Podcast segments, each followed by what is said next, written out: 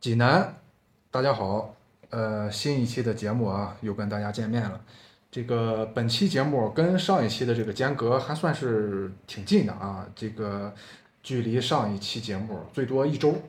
啊，为什么这么快录第二期节目呢？这个听了上一期节目的朋友们啊，可能会对上一期聊的话题啊有一个印象哈。上一期是第一次聊了一个我一直想聊，但是一直没有聊的一个话题，就是摩托车、机车啊，或者说机车骑士这些话题。上期聊完之后啊，节目上线了，呃，大家我看在这个节目的评论区里，包括给我个人发了一些这个评论，呃，反馈都不错。呃，大家有的说是很感兴趣啊，非常愿意在节目中听到我们去聊一聊这个，呃，很有话题性，然后也很想他们很想了解的这样一个群体。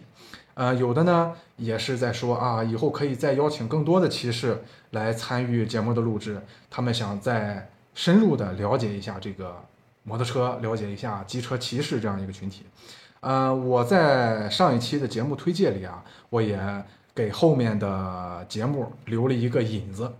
我在里面说会继续邀请咱们济南的骑士来参与节目，因为这个摩托车这个话题啊，机车这个话题啊，真的，一期节目、两期节目真的是聊不完。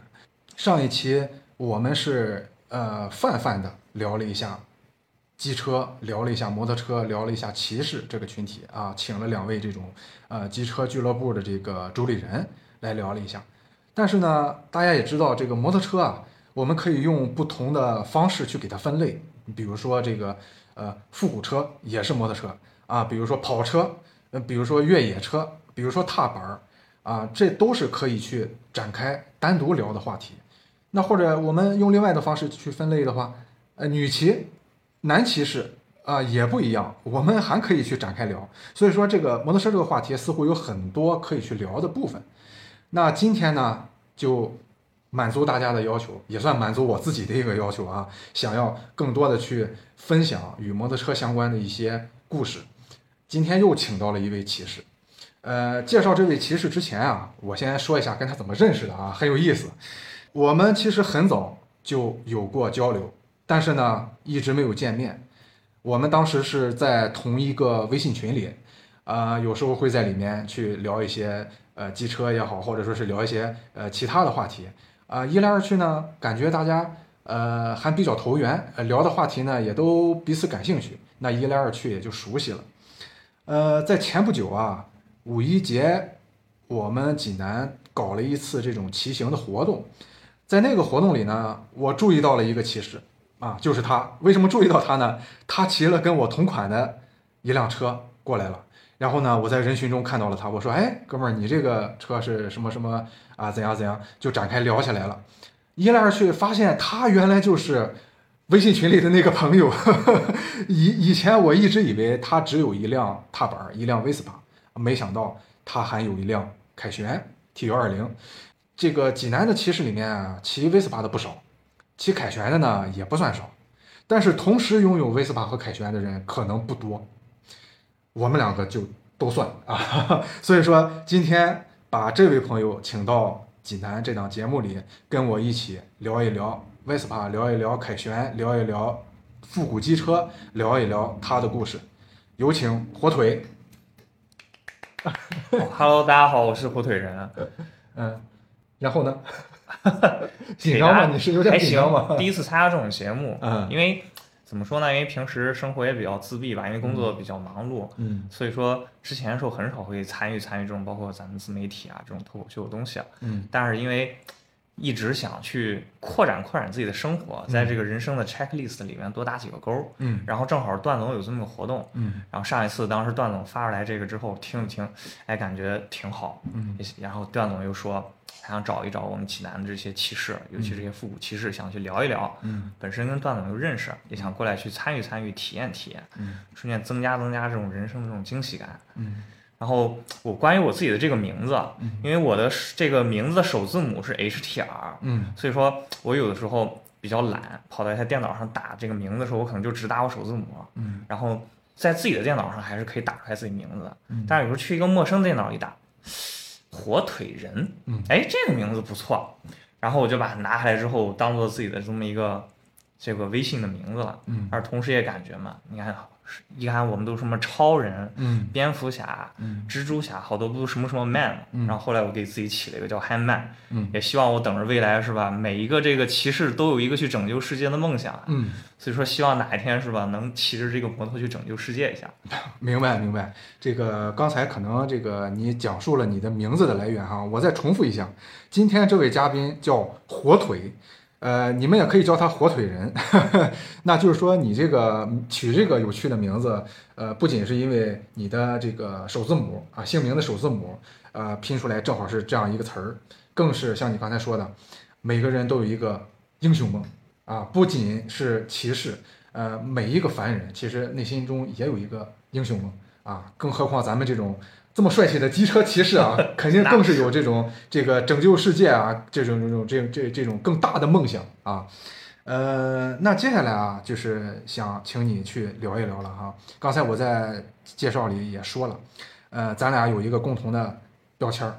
，Vespa 加凯旋双重车主啊，这样的人在济南，嗯，不能说没有，但是可能不多啊，可能不多。所以说呢。呃，既然咱们两个都不约而同的相中了这两款车，那我觉得可能咱们选车、买车以及对机车的审美以及对机车文化的这种理解可能会有不少相似之处。所以说呢，接下来就想听你来聊一聊啊，你是从什么时候开始？咱可以聊得更远一点哈，你是从什么时候开始接触摩托车的？什么时候又下定决心购买这两辆车的？要说接触摩托车，应该很小的时候了。嗯，因为咱济南作为一个这个摩托车文化和本身也有轻骑厂，这么一个摩托很盛行的地方，我在很小的时候，我父亲就有一辆轻骑那个小青小金鸟。嗯嗯，那个应该是我人生中坐过第一辆摩托车，而且现在来说哈，如果这个金鸟这个踏板要是能再重新生产一下，绝对是超级热卖的复古踏板摩托车，因为这是真复古啊，真复古，对，那真的是我第一次接触。然后后来呢？我当时在大概是一三年的时候去了美国读书，因为大家也知道，美国也是这个复古复古摩托车、复古文化的两大派之一嘛。对，比如平常是大家常说的哈雷啊、印第安啊这一类的。对，在那儿，因为美国它城市很大，其实骑摩托很多时候不如开车方便。嗯。所以说没有去买摩托，但确实也经常能见到一些摩托，包括美国很多高速是允许骑摩托去上路的。嗯。经常在你开着开着车。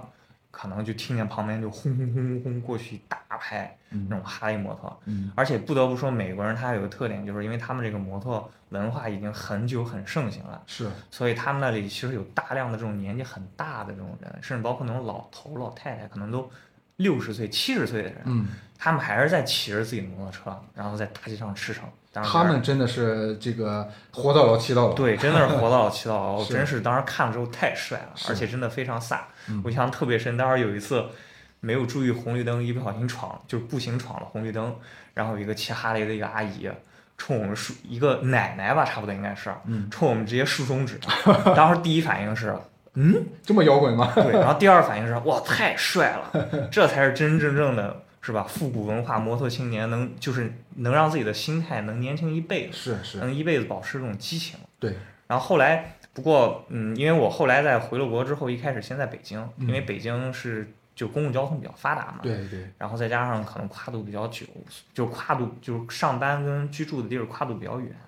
所以再加上本身北京很多地儿都限摩，然后买摩托不太方便，所以说没有考虑买摩托。但是就是大概两年前，然后决定准备回济南的时候。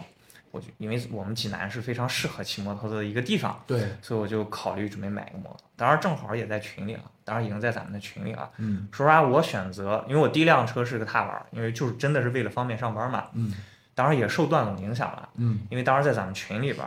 我在买摩托之前没有加什么摩托群，就是靠这种生活群，嗯，看到大家在说。哎，Vespa 这个摩托车很好，嗯，很漂亮，嗯，优雅又精致，嗯，然后我又不是一个特别喜欢飙车的人，包括我开车也比较慢，嗯，我看，哎，这应该比较适合我的需求，嗯，然后作为一个学计算机的人，一大特点就是，哎，不知道什么就先开始搜，嗯，然后搜搜搜发现，哎，这个车应该比较符合我的需求。一是确实 Vespa 这个车虽说价格可能略微高一点，但是它做工还是比较不错的，对，优雅精致，而且它足够的 original，足够的原就是复古，是又经典。再加上平时包括看一些电影电视剧，还有一些作品里面，其实很多都能看到 Vespa。比如说我印象挺深的那个金敏的那个红辣椒里边，嗯，它一开始的时候，当然那个 Paprika 就是红辣椒。他有一段就是那种各种穿插剪辑，当时骑摩托，看起来现在应该就是 Vespa。嗯。还有包括之前那个《失控玩家》，前两年那个电影。嗯。当时最后打架的时候扔的不也是 Vespa 吗？对。当时觉得这摩托行，大家都这么认可，尤其它足够经典，再加上最最最最最经典就是罗马假日。是。所以我当时决定就买它了。嗯。不挑了，然后回济南之后，接着三天就立马去办了，然后赶紧办了牌儿，就准备骑上。而且不得不说，Vespa 这个车。确实是很好骑，是对，比较轻巧，而且动力也是足够的。那这么说的话，这个我在你买 Vespa 这辆车上还起到了一个种草的作用，等着找大车良去给他们要一点 推荐费啊！你不聊我还真不知道啊，原来你这个也是受咱们这些这个这个先买这辆车的朋友们的这个种草，是，哎，逐渐发现这辆车真的不错，或者说是真的适合你啊，然后你才买了这辆车。那凯旋呢？这辆这辆大车你是怎么决定 啊？因为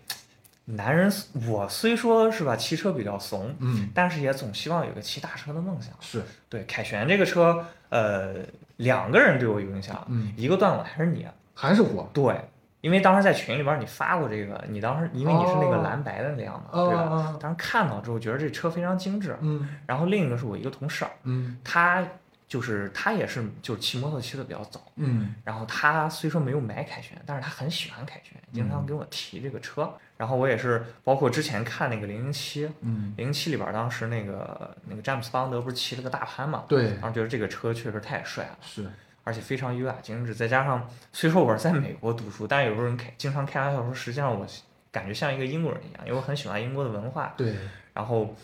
嗯，比较喜欢包括英国的音乐，比如说 Radiohead 啊、Joy Division 啊、New Order 这些乐队。嗯。然后我又比较喜欢一些英国品牌，就包括 Free Perry、Burberry 这些衣服。嗯。然后相应的，就整体的这一套文化搭配起来，嗯摩托车我也会很倾向于选这种欧洲的品牌。嗯。因为本身我是喜欢复古文化的。是。我骑得慢嘛，我感觉我这种人骑仿赛就真的就属于。这种小马呃不对，小马骑大车了，真的有点浪费人家的这个车。是，所以说在复古时候我看，因为哈雷和印第安是比较有名、比较早的，嗯，然后再加上日系那些也确实有一些复古车，嗯，但是看了看不太喜欢，嗯，然后后来去了那个也是店里面看了看，决定嗯就是它了，嗯，但是我决定了之后，我没有立刻去下单，嗯当时想，哎呀，毕竟这么一大笔钱，还是会有点心痛，我就想它什么时候打折，我立马买。结果没有等来打折，等到了它涨价，然后我就在看到那个马哥他们发涨价当天，我说你现在能原价卖给我一辆吗？买我今天就下定。嗯，然后就在今年的我记得是二月份吧，也刚刚买没有多久。哦，你是今年提的？对，刚提的新车。对，然后把这辆 T 二零 Black 给下定了。哦，对，啊，骑来着，而且我爹他毕竟当年也骑过摩托嘛，嗯，这也算帮我爹完成了个梦想。就这个摩托也不光是我的，是我跟我爸一起的。我们两个人都可以骑，这也算是一种父子俩的这个两代人的一个传承。对啊，他可能没有实现的梦想，你帮他实现了。对，所以这么来看的话，我的摩托车的启蒙人是我爸。嗯。然后，但是我下定买这两款摩托车，段总也是对我有一些影响的 不是赶紧找他们店里要钱去。明白了，明白了。这个刚才听火腿的这个讲述啊，其实我还挺有感慨的啊。就是一个感慨呢，就是呃，咱俩买车的这个经历啊，还真是有点相似。你看我买 Vespa 的车，呃呃，我买 Vespa 的时候啊，可能比你要早一些哈。那个时候我也是，呃，这是我人生中第一辆摩托车。之前呢也没有说是特别的去了解过摩托车文化呀，或者什么机车文化，我也不懂。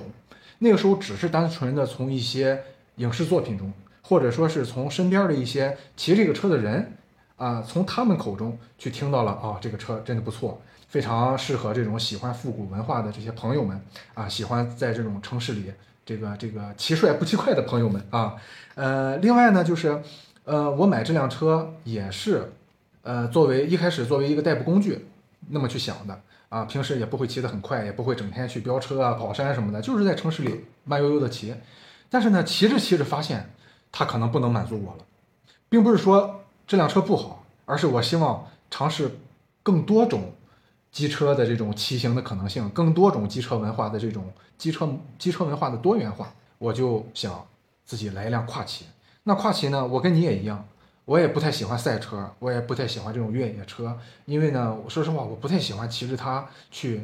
当做一个玩具。对我来说，可能更多的还是呃满足日常通行的啊通勤的这个需求，在这个基础上，能够用它来来来彰显自己对复古文化呀、对审美的一些理解和态度。所以说呢，一开始说实话，买第二辆车的时候，我是订了其他品牌的车的，我已经交了定金。但是呢，在那辆车还没来之前，我看到了凯旋。当然呢，也不是看到了实车，因为当时济南那个凯旋的店是正在筹备中，还没开业。但那个时候我已经看到了一些与这辆车啊相关的一些报道了。我就看，哎，这个车不错，为什么选择它呢？呃，我给的理由很简单，就是它最符合我心目中摩托车应该有的样子，就是非常的低调，但是呢，绝对是辆很奢华、很好的车。然后呢，我跟你不一样的是，我是在。没见过这辆车，没骑过这辆车的情况下盲定的，可能你你是见过的，对啊，去简单试过，对简单试过，包括可能我我我我在群里也说过这辆车的一些东西，但我跟你不一样，我是盲定的，就是我之前没有见过这辆车的实车，就是闭着眼下了单，但是呢，跟你不一样的是，我享受到了第一批车主的一个优惠，是不是听了之后比较心酸？哎，心痛，心痛。呃，反正不管如何啊，我们两个就是殊途同归，啊，以不同的方式，最终购买了这两辆车，成为了这种同款车主啊。再就是还有一个，你刚才讲述中还有一个我感触挺深啊，就是是我想问你的问题，但是我还没有问出来，你自己解答了。就是我刚才想问你的是，你在美国待了这么久，但是最终却选择了两辆欧系车，这个相比美国车，可能欧洲的车没有那么的呃张扬，没有那么的暴力，没有那么的。粗犷，但是呢，它更多了一丝，在我看来，更多了一丝优雅、细腻和内敛。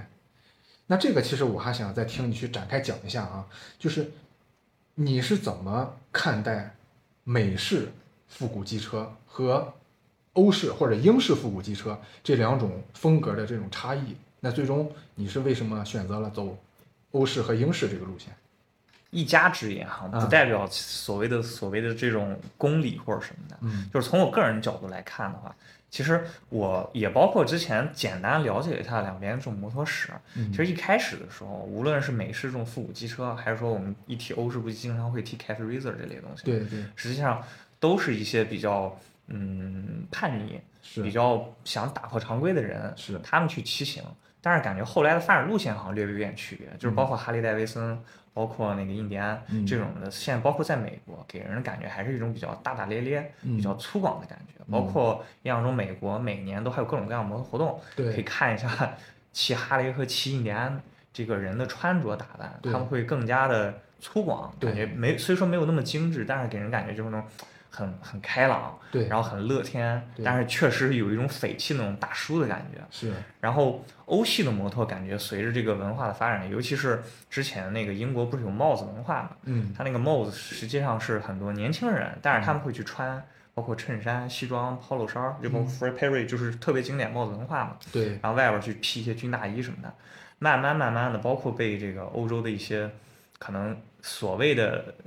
New money，嗯，就是这些年轻的有钱人所接触到之后，他们会更接更喜欢这种东西，嗯，当然这个文化也就不会原来那么。就是下狗不会这么底层了，嗯，它慢慢也是往上走了，是，所以说慢慢给大家的感觉就是欧系的这种车会更精致优雅一点，是，然后更加的内敛一点，对，也包括我们对这个美国人和这个英国人的这个刻板印象类似，是我们对美国人感觉是大大咧咧的，是，感觉很乐天派，然后包括他们那个美式的口音也是，对，都非常随意，对，比如说什么 water，就经常有时候会看那种段子嘛，就是说英国人他们在读这个水，他们就 water，你听着就感觉很。厚重很绅士，嗯，然后美国人就 Can I get some water？然后就感觉很随意，对。然后其实英国人也是特别的反差，包括我们平时听这个英国的音乐也是，嗯，他们白天的时候可能是绅士，就是这种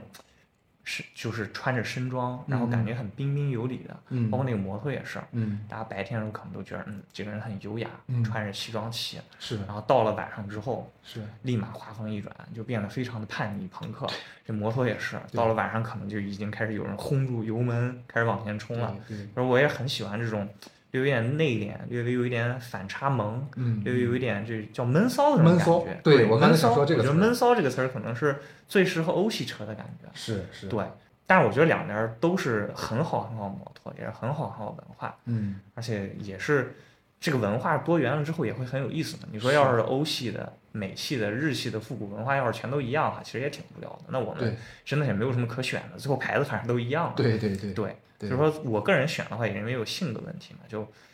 私下里面可能还会比较调皮，但是在人前还是会看着像个像个绅士一样，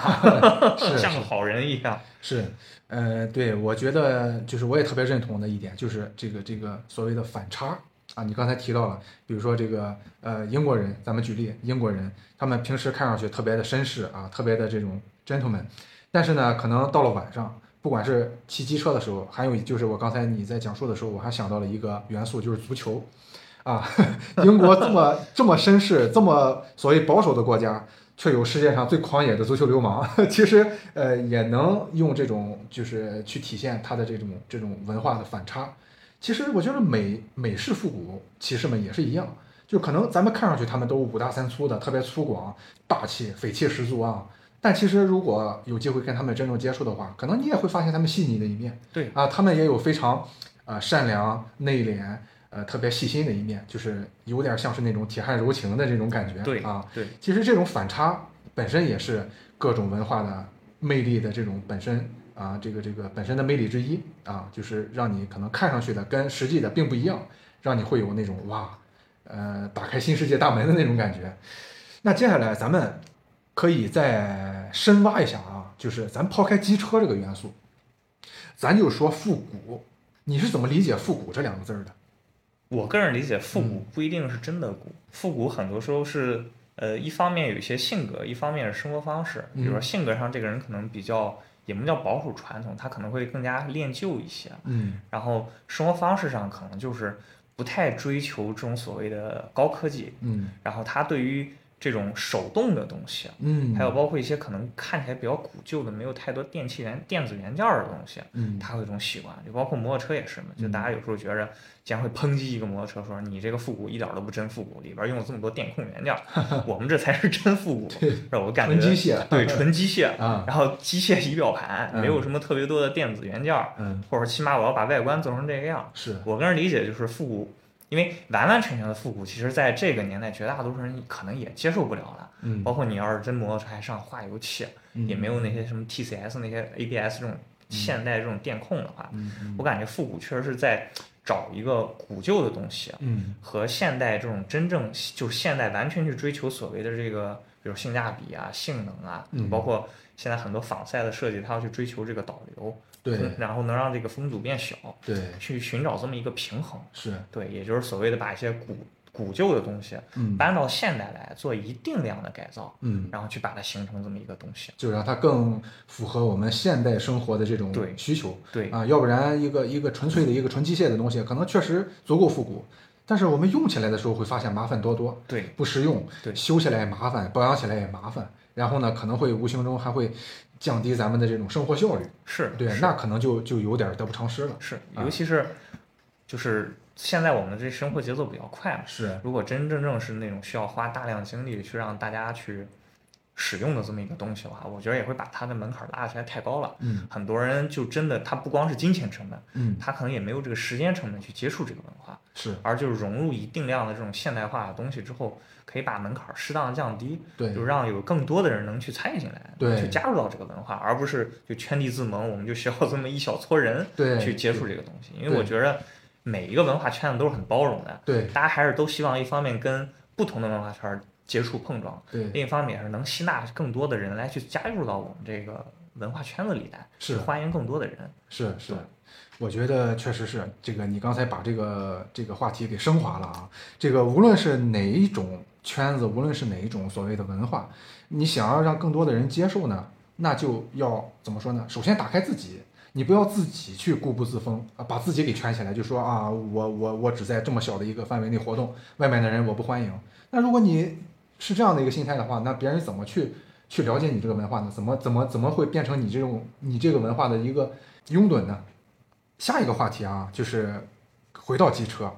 你买了这两部车之后，到现在可能也得有个两三年，有吗？踏板差不多两，踏板差不多，然后大的大概一个季度啊，一个季度。对对。那你在这个骑行的过程中啊，有没有一些，比如说遇到一些好玩的事、好玩的人或者难忘的经历，可以给大家分享一下？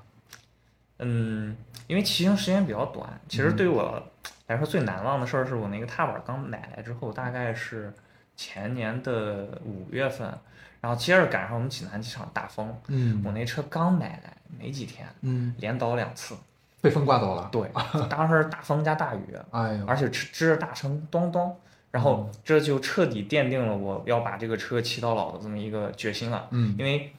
大家也知道哈，这个车一旦摔一下。而且我们在希望这个做二手车交易的时候，大家都不要去欺骗嘛，就实事求是。是，确实这个价格影响的是蛮大的。是是。对，所以说这其实某个角度来说，第一也让我不再这么把它当宝一样供了；另一方面让我坚定了，就是嗯，这个车我要把它，呃，当然这么好的机械东西还不知道谁把谁送到中的是吧？我就希望能把这个车真的，我未来比如说有了孩子，我希望我孩子也可以骑一辆车，真的是，我就希望能跟这个车。也能一直陪伴下去。那凯旋呢？凯旋，你骑了这三个月，有什么感受？直观的感受？现在最大的感受就是，我作为一个新手上大牌的，因为在骑凯旋之前，我没有骑过这种挡车，嗯，就最多借了朋友的。那个挡车就真的就骑了两把，嗯，感觉这个车真的我很推荐，嗯，它看起就是它没有这么想的那么重，它其实转弯的时候是蛮轻巧的，嗯，而且骑起来也不是很困难，而重点是真的哈不烫屁股，没有那么烫脚，我很推荐。这点比比那个某卡迪什么之类的好多了，是吧？哎，某卡迪是吧？就那个那个是吧？不能说这个 这个确实，你你刚才说的这个就是关于凯旋的这个这个点啊，这个我也深有体会。嗯，我刚买凯旋之后啊，我的一个朋友也来试驾了，他骑了两把之后回来之后跟我用一个词儿形容了一下，叫丝滑，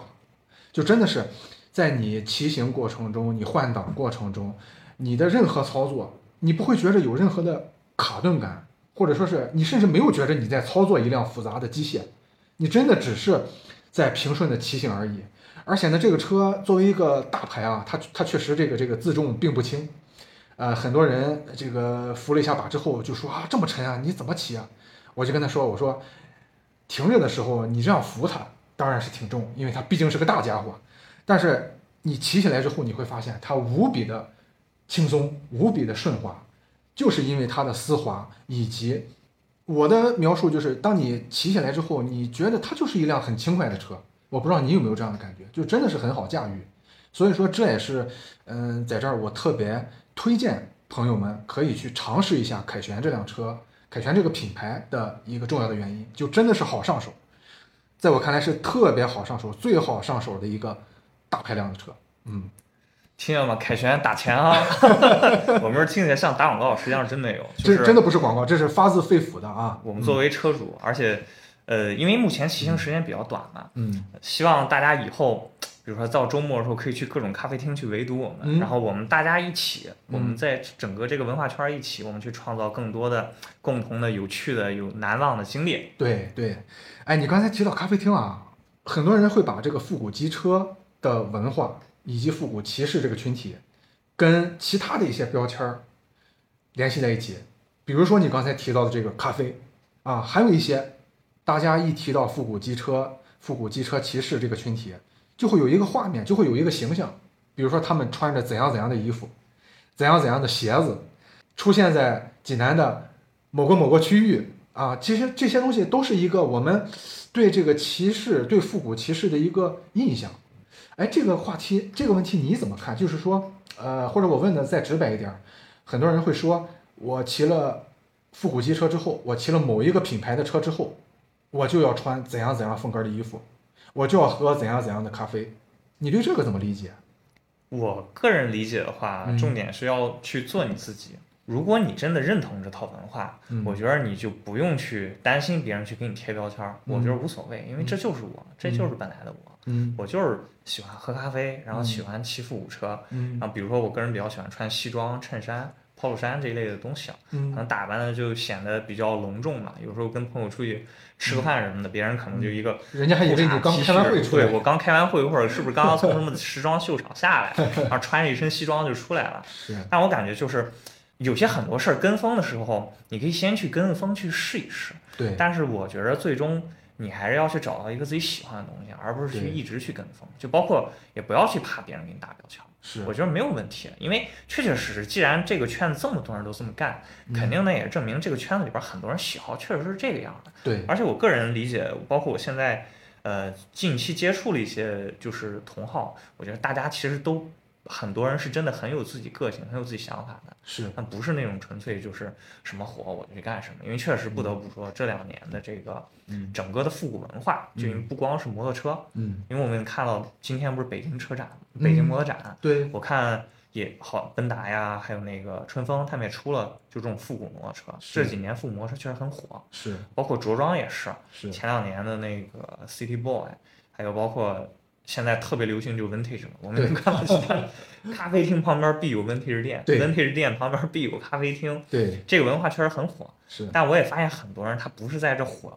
之后加入了，嗯，他很多人在这之前就已经有这个趋势，或者就是这样，嗯，而且很多人在他火了之后接触到之后，也是真正去爱这个东西了。是，所以我觉得贴标签儿。就是贴标签这种行为是别人做的，我们也管不了。嗯，只要你自己真正喜欢，你就不会去惧怕被别人贴标签。而且贴就贴嘛，对，尊重别人每个人想法嘛。因为就好像我们每个人也会给别人贴标签一样。像我们有时候开玩笑说，这个仿赛车主怎么怎么低，这个 ADV 车主怎么怎么低。是，但有时候也是一种幽默和娱乐嘛。实际上，我是觉得我们这些车主之间是不存在什么很明显的鄙视或者什么的。对，他有时候也是一种调侃和开玩笑。对，所以我觉得对于我个人来讲的话，我不太关心别人会不会给我贴标签，而我觉得我就是比较喜欢这种文化，就包括穿一些嗯比较正式的衣服，嗯，然后喝个咖啡，嗯，就悠闲晒个太阳，然后骑骑这种复古摩托，在城市里面穿行一下。OK，啊，你刚才说的这个我特别认可啊，就是呃怎么说呢，跟风这个事儿啊，咱们得两面看啊，它有两面性。呃，如果你不知道某一个圈子。的玩法是怎样的话，那你可以跟一下风。比如说，你看看人家这个圈子里的人，人家平时是去哪些地方喝咖啡，或者说人家平时穿什么，怎样穿搭，你可以去学一下，对吧？但是呢，反过来说，经过一段时间之后，一段时间的这种尝试啊，呃，筛选啊，或者说是观察、体会之后，还是希望大家能够找到真正自己喜欢的、适合的风格，然后坚持下去。不用考虑其他人的眼光，也不用考虑太多，别人是不是给你贴标签了，别人怎么看你，这个不重要，自己舒服就好，自己喜欢就好。盲目跟风是我们不主张的，我们主张的是要有自己的风格，要有自己的态度，要有自己的坚持。我觉得在这个基础上跟一下风完全 OK。接下来一趴可能我看时间也快到尾声了哈，最后想跟火腿聊一下，就是说。呃，你站在一个骑士的角度，可以给这些想要加入复古机车这个群体、这个行列的人，或者说是想要买 Vespa、凯旋这类品牌的复古机车的人，分享一些你的经验心得，或者给他们种种草也好，或者说给他们提个醒也好，有什么想跟他们说的吗？呃，我个人觉得第一点的话就是量力而行，嗯，因为摩托车这个东西，除非你是真真正正纯粹把它当做一个通勤工具，可能就是，呃，因为我们也有很多那种非常非常适合通勤、且成本很低的小踏板嘛，对。但是这些复古摩托很多其实价格也不是很便宜，或者说它的实用性没有想的那么好。是。所以说第一方面就是，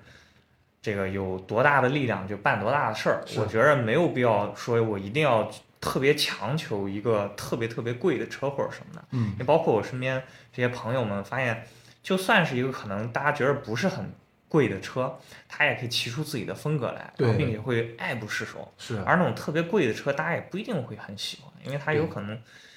真不一定有那种就是价格可能没有那么高的车骑起来的感觉好，或者说，因为毕竟有些排量小的车，嗯，还是比较好骑的。是，像我这种新手上大牌的，说实话。还是胆子比较大的，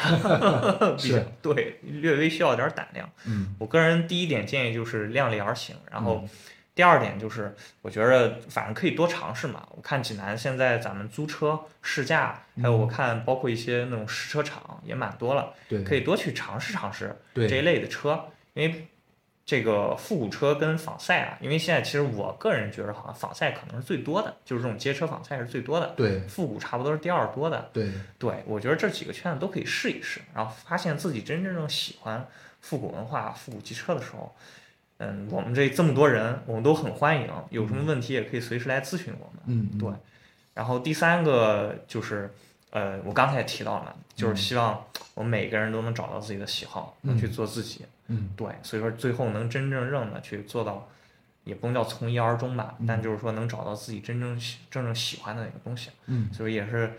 嗯，作为目前来看呢，是一个喜欢复古文化人，也是很很很很希望大家可以来去尝试尝试。嗯，因为这不光是一辆摩托车，实际上有时候我们也说嘛，复古摩托其实是你的一件穿搭，嗯甚至是你的一个生活方式的一部分，对它已经融入到你的生活中了。对对，所以很欢迎每个人都来去体验体验这种在快节奏都市中一个相对慢生活的这么一个生活方式、生活状态。嗯，OK，今天非常感谢火腿来参与我们的节目啊，这个希望以后有机会能够听你讲述更多的你的故事，包括其实今天我没听够的一部分是你在美国的经历，希望下回你可以换一个身份，比如说讲讲你的留学生活呀。等等，我觉得你还会有很多好玩的东西跟大家分享，也希望大家期待火腿再次来节目做客，好吧？那今天的节目就到这里，感谢大家的收听，咱们下回再见，拜拜，拜拜。